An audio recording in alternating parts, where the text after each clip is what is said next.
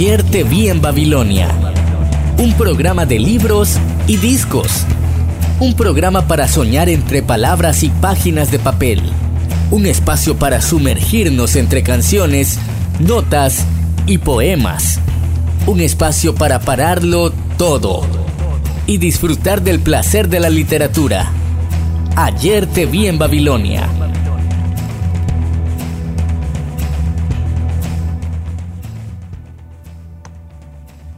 Hola, buenos días, buenas tardes, buenas noches, queridos radio oyentes, radio escuchas, allá donde estén y a la hora que estén.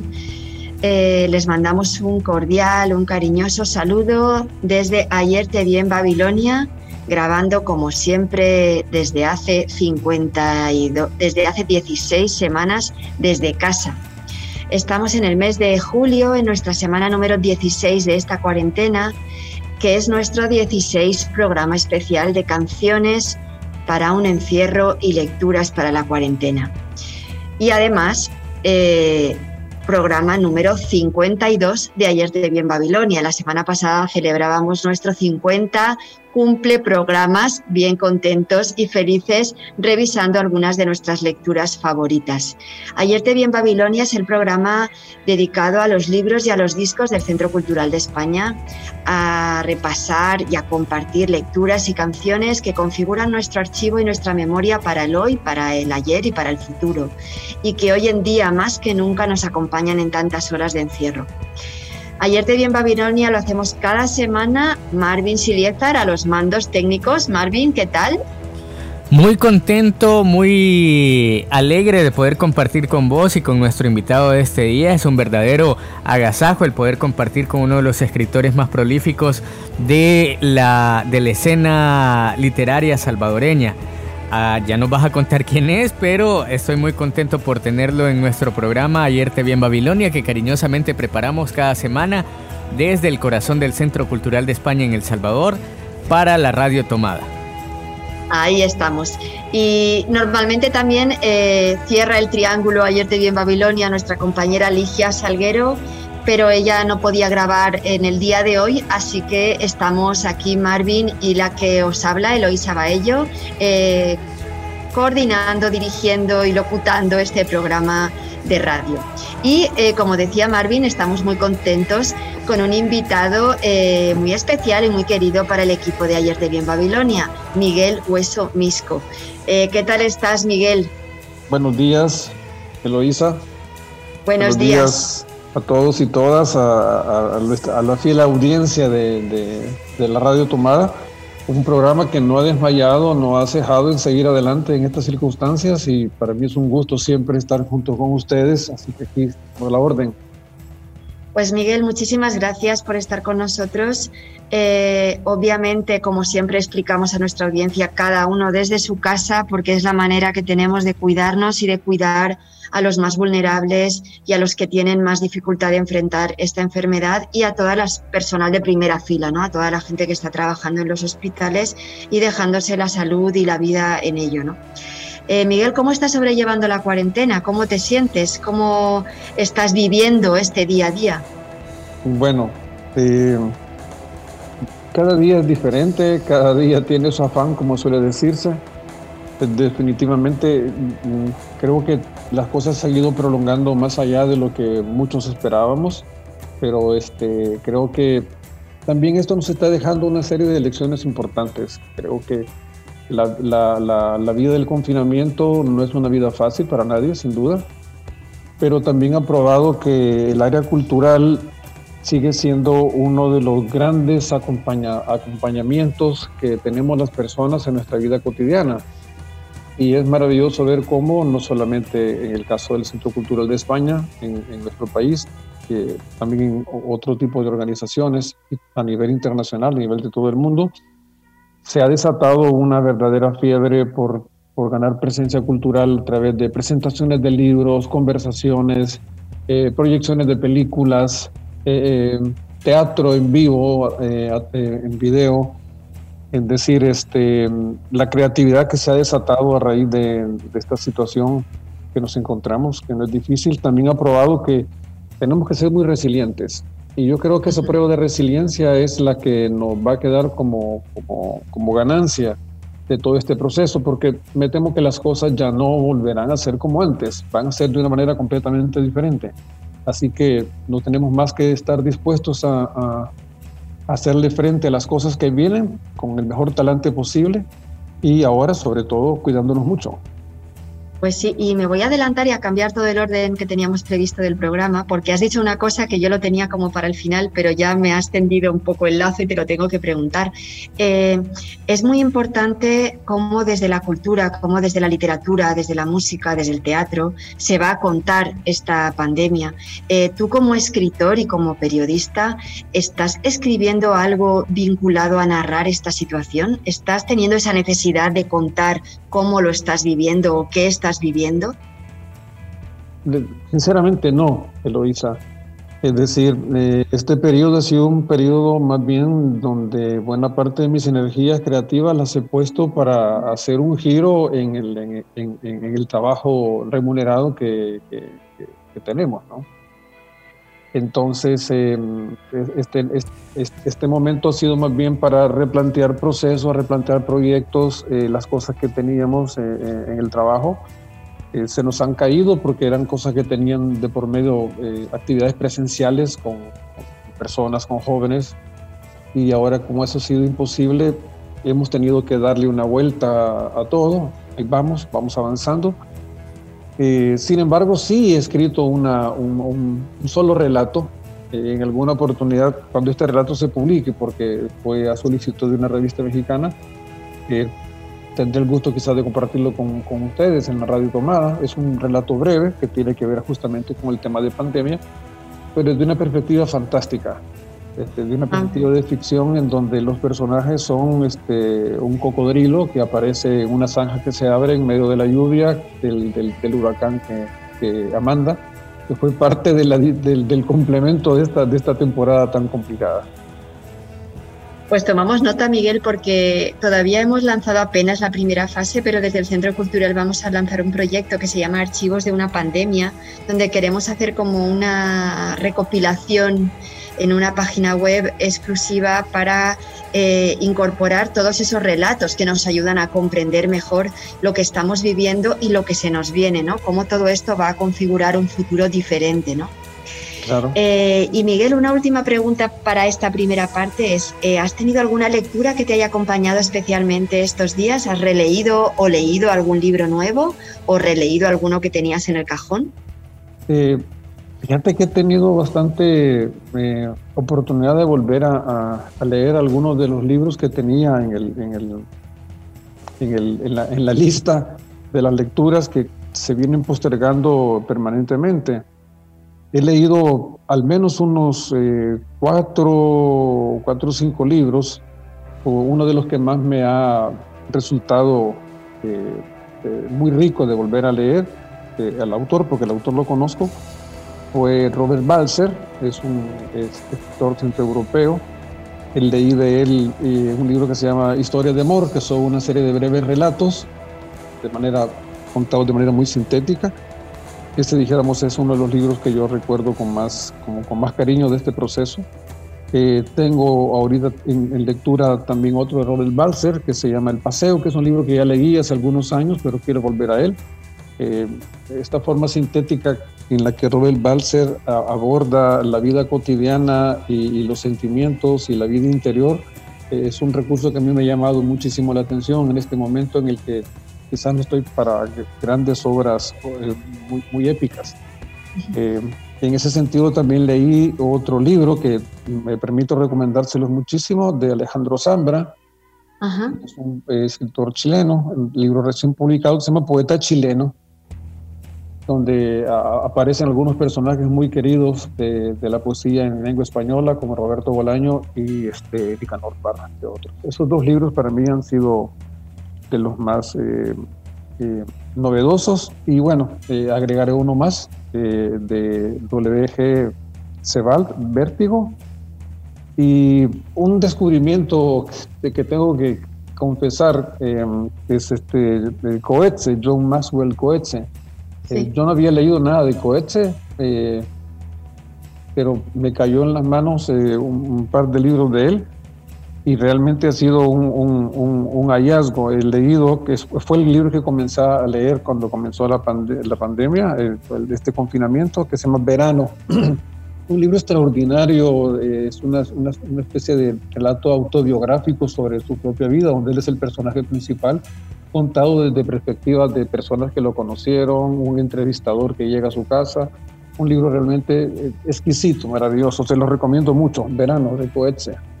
Pues apuntamos todas esas recomendaciones. Precisamente en el programa de la semana pasada, eh, Miguel, estuvimos leyendo a Sebald, estuvimos leyendo algunos fragmentos de Historia Natural de la Destrucción y de Austerlitz.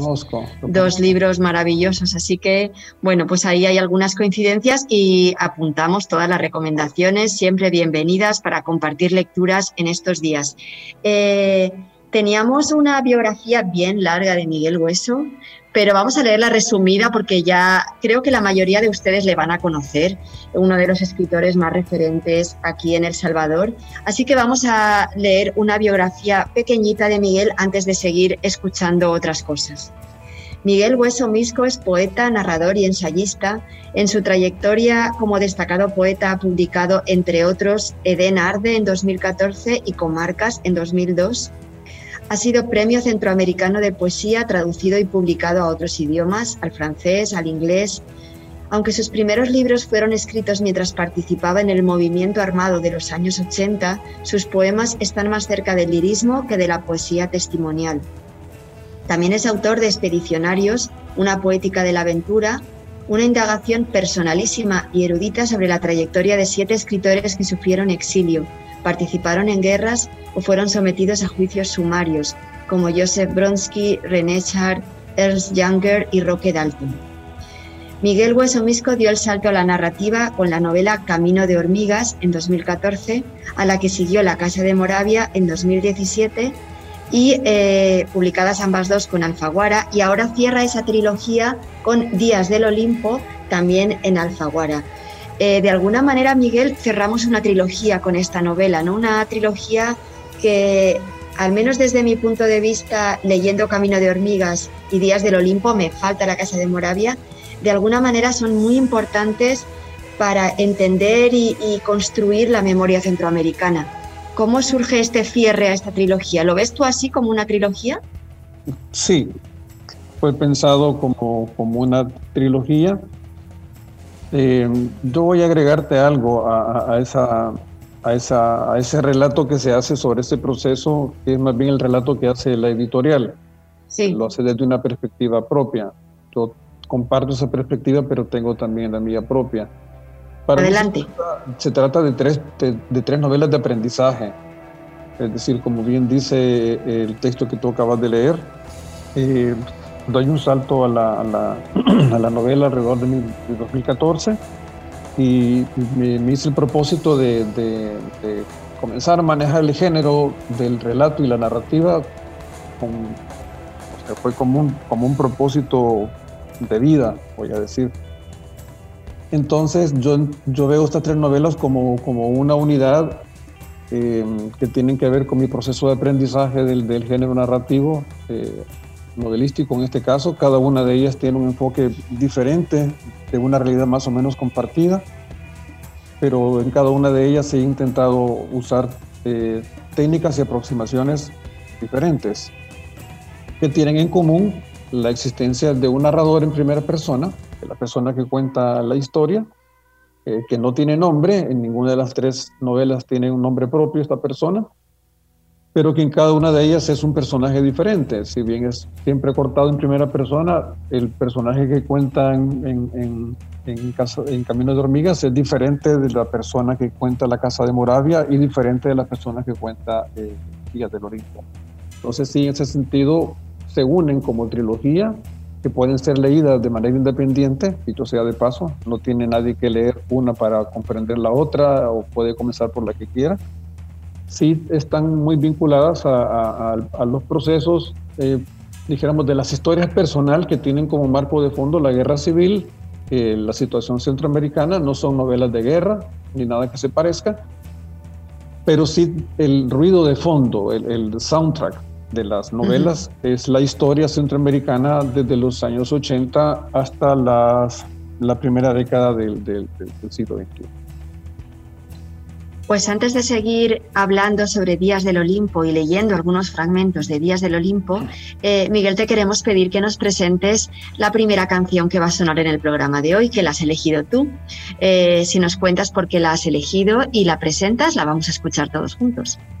Bueno, sí, em, la, que he elegido yo es una canción que está, ha sido recientemente salida al mercado que es de uno de los autores, de los cantautores favoritos míos, que es Jorge Drexler, eh, que la canta con, con, otro eh, compositor, que es eh, PJ Cinzuela, un autor que yo, un músico que yo no conocía, pero que tienen una, un, ritmo que es muy, muy novedoso en términos de que incorpora elementos del, del, del, del reggaetón y de la balada romántica, o una letra muy, muy, muy novedosa donde hay eh, el uso de, de, elementos cacofónicos y una melodía maravillosa que además es una canción de amor que se llama Loco Loquito.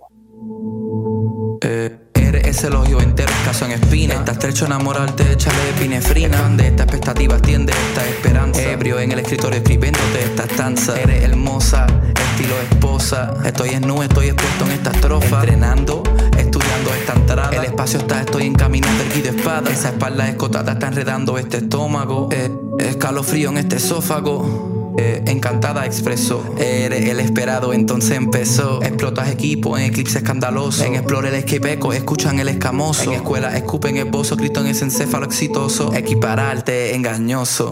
El ego envidioso, ¿entiende? Entiendo la enciende. Estaría encadenado eternamente en esa estructura LMNN. Enséñeme ese esqueleto. Evidentemente enlazamos electromagneto. Porque me besó, lo de la S no fue. La besé y al oído le dije que estoy loco, loquito con tu sonrisa. Es hoy mi día de suerte, no lo pienses más. Pues soy el loco, loquito en tu sonrisa y doy todo porque dure una eternidad. Estoy loco, loquito con tu sonrisa. Es hoy mi día de suerte, no lo pienses más. Pues soy el loco, loquito en tu sonrisa y doy todo estudiando y hangueando. No tengo chavos ni pa' New York, ni pa' Orlando, ni pa' Madrid, ni pa' Houston como Whitney. Pero cierra los ojos y te llevo a Disney porque tú eres súper bella y un bestia en el micrófono. Por ti le picha todas las rubias igual que Gastón. Inclínate encima de mí, quiero ser tu bastón porque hace mundo perfecto como Pumba y Timón. Ah, una matata, me este pirata, tener 100 dalmata y hacerlo en una maca. Ser joven contigo pa' siempre como Peter Pan, tirados en la playa hasta que se empiece Cucu Clan. Mi Cinderela, mi Blanca Nieve Mariel, tirado en el piso no escuchando de él, me dijiste pillo. Aladino Robin Hood, me robas el corazón y lo posteas por YouTube. Nah, no entiendo tus peleas como Pato Lucas, pero contigo el mundo te embuste, peluca. ¿Quién diría que un gagueo sería una relación? Y ahora los segundos vuelan junto a ti como un avión. Rezo que Pinocchio nunca reine en mi casa. Rezo que papi no se muera como Mufasa. Que hablemos la clara como el espejo en la pared. La Play me dijo cántate el corito otra vez. Otra vez. Estoy loco, loquito con tu sonrisa. Es mi día de suerte, no lo pienses más, pues soy el loco loquito en tu sonrisa y doy todo porque dure una eternidad. Estoy loco loquito con tu sonrisa, es hoy mi día de suerte, no lo pienses más, pues soy el loco loquito en tu sonrisa y doy todo porque dure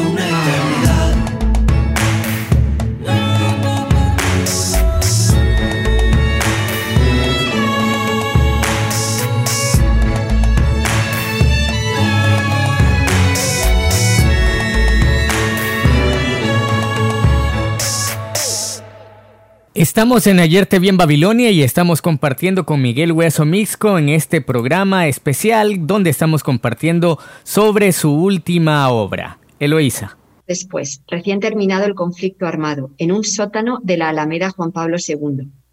Allí se citaban hombres y mujeres acomodados para bailar y emborracharse con parejas de su mismo sexo para pasar noches fantásticas. No había lugar para shows nudistas ni para manoseos. Pronto se convirtió en un signo de los nuevos tiempos que corrían. La guerra terminaba y la gente comenzaba a salir de sus escondrijos, a quitarse las máscaras, a romper el secreto, a mostrarse, a perder el miedo. Los que estaban afuera comenzaban a volver, los que todavía tenían casa regresaban a sus casas. Los amigos volvían a juntarse. Los que en la guerra se llamaban Chico, Eva o Toño comenzaron a usar los nombres con los que fueron bautizados. El mundo clandestino colapsaba y la noche era reconquistada. Yo creo, Miguel, que uno de los, una de las partes más emocionantes de esta novela es cómo retrata ese ambiente de reconstrucción del país o de, pseudo reconstrucción, ¿no? Porque por un lado estás narrando cómo se pone en marcha todo un país después de la guerra, cómo la gente regresa, cómo se empieza a volver a una vida normal, cómo se activa la noche, pero al mismo tiempo también dejas entrever cómo la guerra ha dejado secuelas que no se olvidan tan fácilmente, ¿no? Cómo marca la manera de proceder, de vivir y de sentir de toda una generación. Sí, eso, Eloísa, y además como al lado de que hay un proceso esperanzador de reanudación de libertades, en este caso las libertades a menudo olvidadas dentro de todo este gran proceso que tuvo lugar en la posguerra, es la libertad también de, de las opciones sexuales, es, que es algo que, que, comenzó a ser discutido mucho después, estuvo bastante enclaustrado dentro del proceso de, durante la guerra civil. Eh, también ocurre en el momento en que se comienza a incubar formas nuevas de violencia. Mm. Es decir, la, cola de ese enorme reptil que, fue la guerra, eh, esa cola cortada comienza a, tener, sacar una nueva cabeza, a sacar nuevos dientes, y los mismos grupos que, que son desmovilizados y son desarmados se movilizan de una manera diferente, utilizando métodos diferentes, eh, se arman eh, de manera diferente, utilizan los mecanismos para los cuales fueron educados o formados, el uso de las armas, la conspiración, y se forma una red de delincuencia que, que llega hasta nuestros días y que de alguna manera también es heredera, es un, es un, es un es una derivación de todo el proceso de, la guerra. Es decir, la guerra no se, no se corta con, el acuerdo de paz, sino que la guerra de alguna forma eh, comienza a adquirir eh, nuevas características,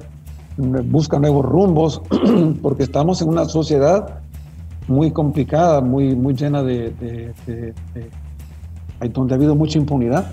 Y esa impunidad sigue siendo la que, la, que revive, es la que cobra nueva fuerza eh, dentro de este proceso nuevo. ¿Te gustaría, Miguel, escoger tú un fragmento y leernos un fragmento de la novela, por favor? Sí, eh, mi, fragmento favorito, un, un minuto, eh, es justamente el de la, el de la entrada. Déjame que te cuente algo que tiene que ver más asuntos con técnica literaria. Este, este, este fragmento de, de, la novela que voy a leer, que es el inicio de la novela, fue escrito eh, cuando yo estaba prácticamente en el 60% de la novela. Y cuando llegué a esa parte dije yo, esta es la forma como tiene que empezar el libro, más bien. Hay que comenzarlo con esta historia.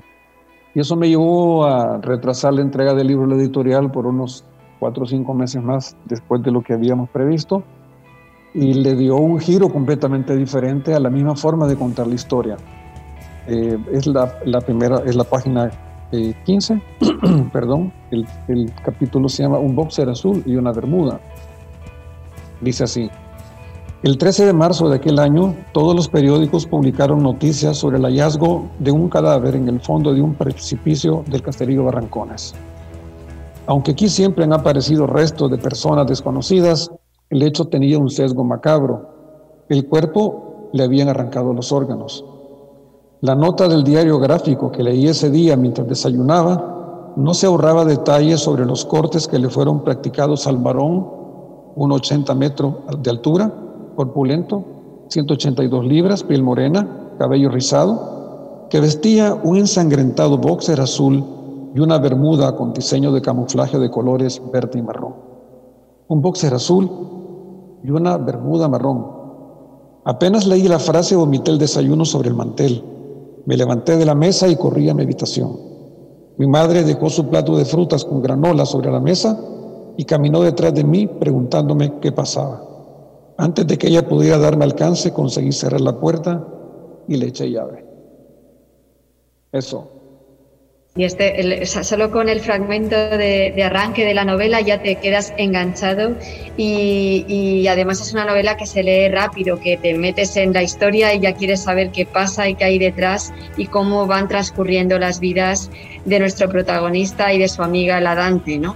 Eh, yo no quisiera dejar de leer un fragmento muy chiquitito vinculado al que leí al principio. Al principio leímos, toda la novela está vinculada a un espacio, el Olimpo, eh, se narra cómo surge ese club como a la salida de, la guerra después de los acuerdos de paz, pero luego en la página 208 eh, vuelve a hablar del club de otra manera, dice.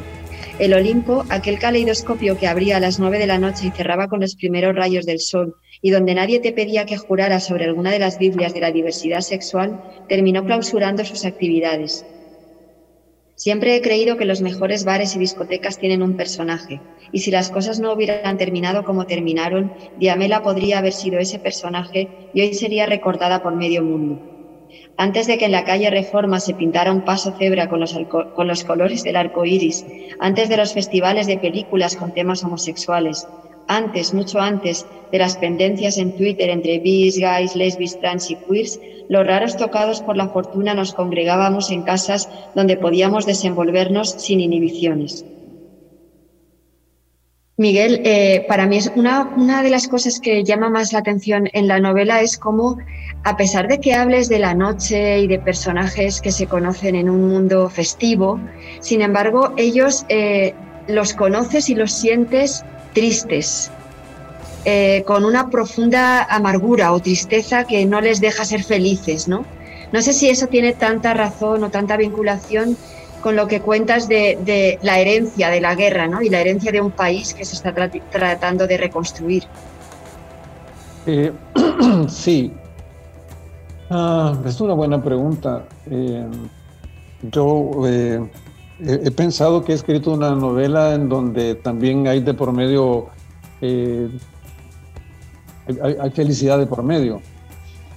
Pero una cosa sí es cierta y es que eh, esos procesos, por lo, por lo que he conocido, eh, por lo que todos de alguna manera sabemos, esos procesos de la salida del closet a lo social son procesos muy dolorosos también. Y en el caso de mi personaje es un proceso que él lo vive de manera bastante complicada por su propia herencia familiar. Él es una persona que mm, en la novela es eh, hijo de un, de, un, de un, matrimonio mal habido, que por el lado de su madre, su abuelo es un, es un, es un, militar, es es un hombre de la Fuerza Armada y ha sido criado en, en, en los ritos de la masculinidad convencional. Y emanciparse de ese proceso no es fácil. Y sobre todo porque la sociedad en la que él está tratando de proyectarse le, le, está negando esa, esa, ese espacio, esa posibilidad. Y es un, es un, es un, es un querer hacer las cosas de manera sufriente, es una, es una contradicción muy vital y muy fuerte, es un rompimiento interior muy fuerte el que tiene este personaje, porque además en medio de todo eso, él, él, ha cometido, él, ha sido parte de un crimen, digamos es el crimen que es el hilo conductor de, de, toda la historia. Él de alguna forma también lo que oculta de su propia identidad, también lleva oculto ese secreto, el secreto de ese, de, ese asesinato. Entonces, sí, es una, es, es una experiencia también muy dolorosa. Pues Miguel, eh, creo que nos tenías que dejar. Vamos, me gustaría antes de que, de que nos despidamos de ti, Miguel, dos preguntitas. No sé si Marvin quiere hacer alguna pregunta antes de que te vayas, Miguel. Eh, solamente me gustaría saber, eh, porque como son libros hasta cierto punto vivenciales, eh, Miguel, o me equivoco, me gustaría saber sobre el proceso creativo de, de poderlos escribir, es decir, ¿qué te inspiró? Qué, ¿Cuáles fueron tus inputs para poderlos, para poderlos escribir esta, esta, trilogía en específico? Bueno, em, la, la, vida, desde luego, ¿no? es fácil contestarlo. Eh, en, el caso particular de, de, Día del Olimpo fue un, fue un desafío bastante premeditado. Eh, yo había venido construyendo personajes narradores que de alguna forma tenían cierta identidad con lo que había sido mi experiencia durante, los, durante las décadas anteriores.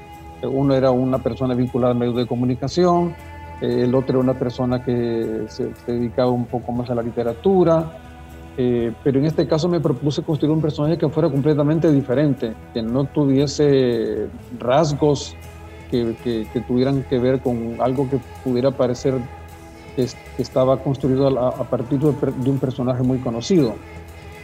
Eh, y luego también fue por un estímulo de esas cosas que ocurren de manera muy casual. Eh, yo estaba pensando ya en la, en la, en la novela que estaba por, por escribir que ya teníamos el, el, proceso en marcha con la editorial.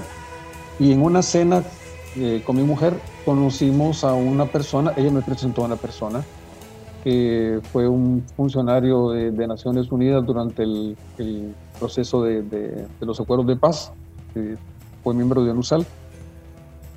Y entonces, este, en ese marco, eh, para mí fue muy sorprendente encontrarme con una persona que lejos de hablar de volver a hablar sobre el tema de los acuerdos de paz y de la importancia que esto tenía, comenzó a contarnos su historia personal, que era su historia personal eh, con, que es un gay y, cómo, cómo, este personaje, que era un personaje público, vivió esa experiencia en El Salvador de la posguerra. Inmediatamente cuando yo oí esa historia de, de, él, que es uno de los personajes de la historia, que está presente en el bar y, y todo esto, Josefo. Josefo, exactamente. Dije yo, esta es una historia que, hay que contarla porque es una manera de entrar al tema desde la perspectiva inesperada, desde la perspectiva de, un mundo que está muy poco conocido.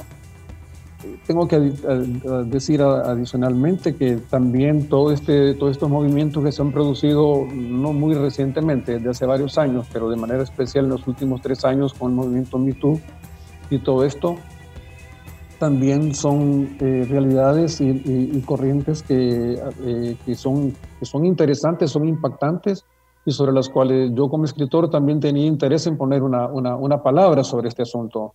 Eh, también, dijéramos, yo sentía que había hay una deuda social con todos esos procesos de emancipación que fueron vistos de, o mal vistos durante los procesos de, de, de insurgencia o de presunta liberación y que es el momento en, que todos tenemos que alentar de que este tipo de reivindicaciones sean reconocidas y sean, sean, asumidas socialmente. En este sentido, por eso me alegra que ella se escogió ese fragmento, Eloisa, eh, aparece el, el, en la calle La Reforma. Sí, también era un, eh, fue un guiño que nos hizo mucha ilusión al Centro Cultural. Sí, es, esa, esa, esa, idea de que hace años, la idea de que en el Paseo de la Reforma apareciese un, un paso de cebra eh, multicolor eh, con, la, con, un representativo del, del, movimiento LGBTI era una cosa impensable. Eh, yo creo que el esfuerzo que han hecho entidades como el Centro Cultural de España, entre otras, por poner en, en, perspectiva y en alto ese tipo de reivindicaciones desde la cultura es una cosa invaluable que, que todos debemos apreciar mucho. Muchísimas gracias, Miguel. Y para despedirnos, una cosa que a mí me ha gustado mucho también de, la novela es que pone una banda sonora de una época también, ¿no? En, cada momento suena una canción y la mayoría son canciones que, que, de alguna manera reconocemos, ¿no? Y que entendemos el contexto en el que suenan. Así que eh, el resto de canciones que van a sonar en el programa las hemos elegido desde tu libro, Miguel. Así que ahora mismo lo que va a sonar son The Lines con You Think You're a Man, una canción fantástica. Así que con esa canción nos vamos a despedir. Miguel, muchísimas gracias por haber estado con nosotros. Sabemos que te hemos pillado entre reuniones y trabajos varios Eh, pero te agradecemos muchísimo tu presencia y, vamos a seguir leyendo algunos fragmentos de Días del Olimpo. Muchísimas gracias, Eloísa. Muchísimas gracias, Malvin. Eh, estamos a la orden y muchas gracias por seguir adelante con este programa que me produce siempre mucha ilusión estar en, esta, en este nuevo formato de cabina, cada uno desde mm. su propio espacio. Y saludos a, la audiencia de la Radio Tomada. Muchísimas gracias, Miguel. Recuerdos. Y nos vamos despidiendo de Miguel escuchando You Think You Are a Man de The Baselines.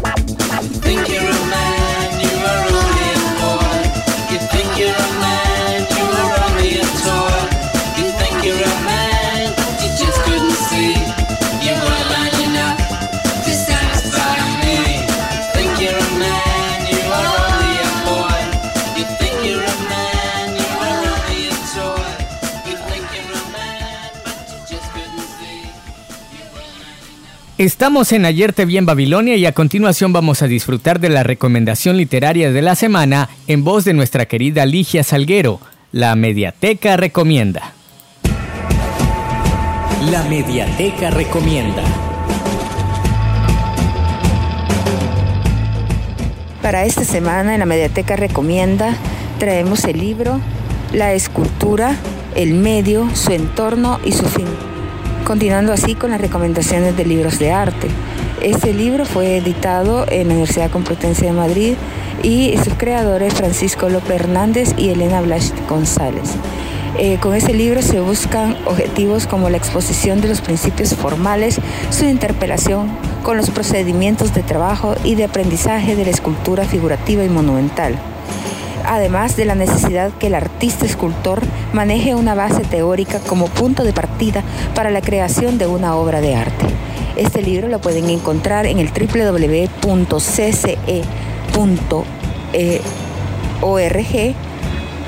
en el que podrán encontrar el link para poder leer ese libro en línea.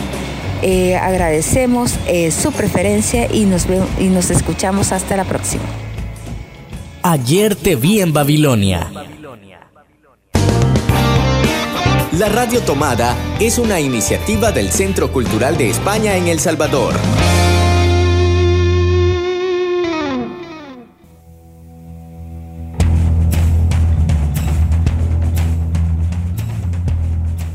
Están escuchando Ayer te vi en Babilonia como cada domingo una nueva dosis de este programa de la Radio Tomada y del Centro Cultural de España en el que hablamos y compartimos lecturas y canciones.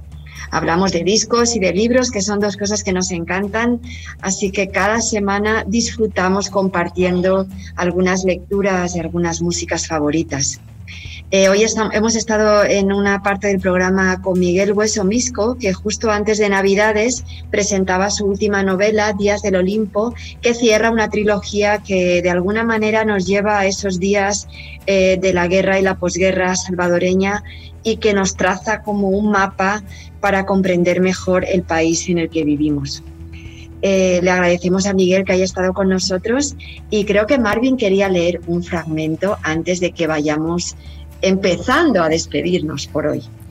Sí, es un fragmento del capítulo 2 que me parece bastante, bastante curioso y que me parece bastante, que, con el que me identifico un poquito, ¿vea? Porque dicen que soy algo deschavetado y también que tiene que ver también con un lugar que a mí me encanta, que es el teatro. Dice, este artista del escándalo como solía autoproclamarse, también era el autor de obras de teatro del absurdo que en su momento llenaron a reventar el Teatro Nacional. Era una celebridad y por ello se daba permiso de actuar con cierta pedantería mediática. Años atrás, Desleal había sido detenido acusado de conspiración contra el gobierno militar. Después de su liberación se exilió en México. Luego buscó fortuna en Alemania, iniciando un periplo que lo llevaría a varias ciudades de Europa. Desleal volvió al país tras el fin de la guerra trayendo consigo a su novia, una rubia inglesa, 20 años más joven y algunos centímetros más alta que él, y entró a la escena pública como redactor en jefe de Diario El Gráfico, del Diario Gráfico. Es fantástico, es fantástico y creo que todos lo hacemos tratar de reconocer a determinados personajes de la vida salvadoreña.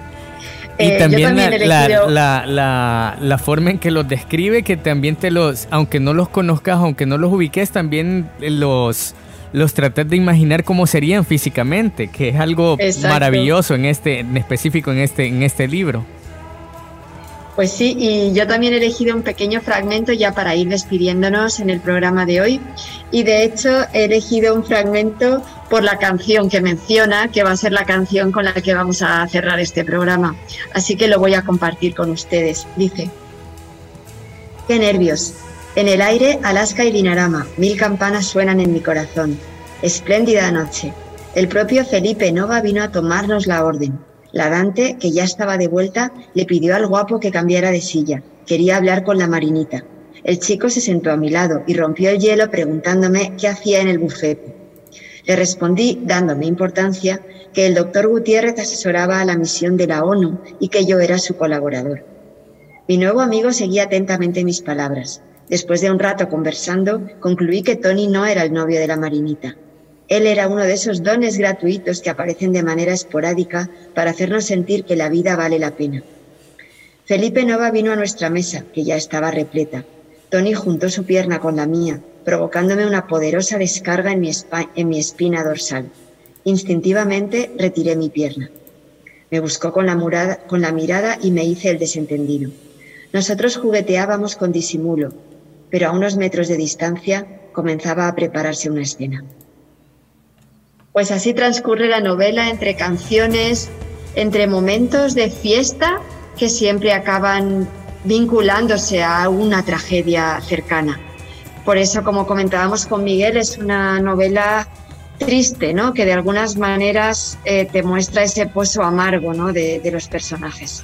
Triste, pero muy eh, colorida, también diría yo. Y nos vamos despidiendo, Marvin, otra semana más de Ayer te vi en Babilonia, 52 programas.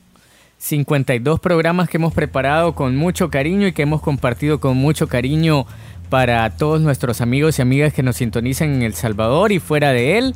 Por supuesto con nuestra selección musical de libros y de discos. Y nos despedimos con Alaska y Dinarama. Pero antes de despedirnos, no podemos dejar de mandar un fuerte abrazo a todos los que están ahí fuera eh, para que los que nos quedamos en casa podamos comer y pensar que ahí está todo funcionando. Muchísimas gracias a todos ellos. Les mandamos un fuerte abrazo y esta canción que va para ellos. Es Alaska y Dinerama y se llama Ni tú ni nadie. Nos escuchamos la próxima semana en una nueva píldora de Ayer te vi en Babilonia. Eloísa Baello Marco, Ligia Salguero y su servidor Marvin Siliesar les dicen hasta la próxima.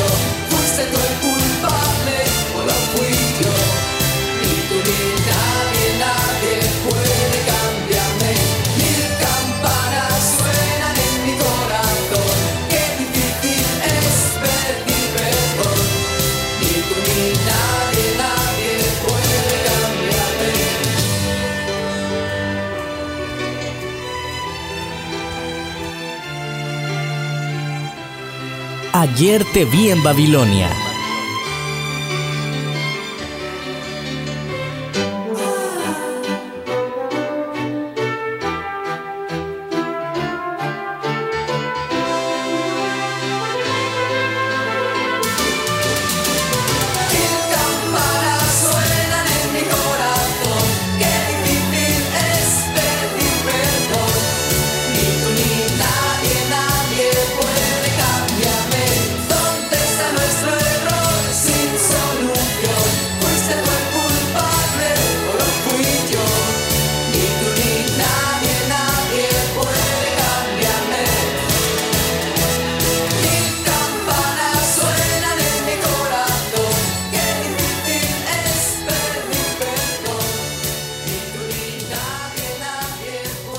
Es todo por hoy. Puedes descargarte un nuevo podcast de Ayer te vi en Babilonia cada domingo en La Radio Tomada.